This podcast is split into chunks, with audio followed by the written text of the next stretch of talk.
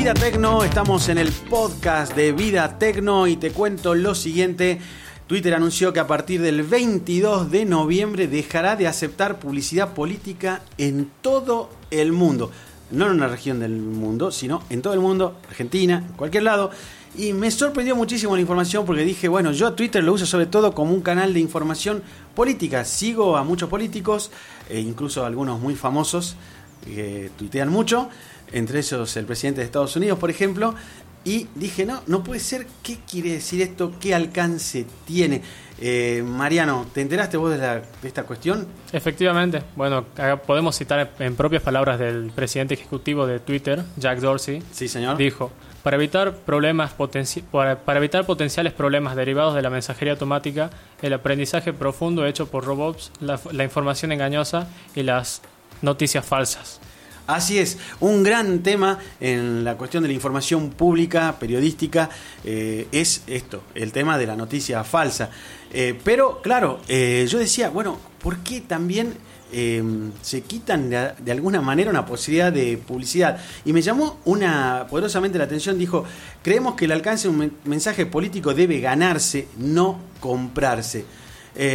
No sé cómo repercutirá esto y en los distintos medios, en los distintos políticos, que, eh, a ver, Twitter es una cuenta gratuita y vos tendrás la fama que tendrás o el cargo que, tengas, que ostentes y publicarás eh, y te seguirán según el interés que despierten tus publicaciones. Eh, es una medida, podríamos decir, drástica, una medida que tiene un alcance global y eh, que también, por supuesto, va a obligar a generar nuevas estrategias de comunicación. Eh, y Twitter, eh, eso sí, hay que decirlo, ha recibido algunas veces críticas por cuestiones vinculadas justamente a no clarificar esta cuestión de qué noticias son falsas y cuáles noticias son verdaderas. Pero me parece que tampoco es demasiado fácil de aplicar una medida que tenga que ver con dejar todo muy clarito, ¿no? ¿Para qué usas Twitter vos, Mariano? Sin duda para informarme, una de las principales, una de las principales razones por las que entro todos los días, todos conocemos las tendencias mundiales que maneja Twitter, una- uno de sus rasgos característicos, y ahí uno puede enterarse de cuestiones mundiales que usualmente van en torno a política y con esto no sé cómo seguirá.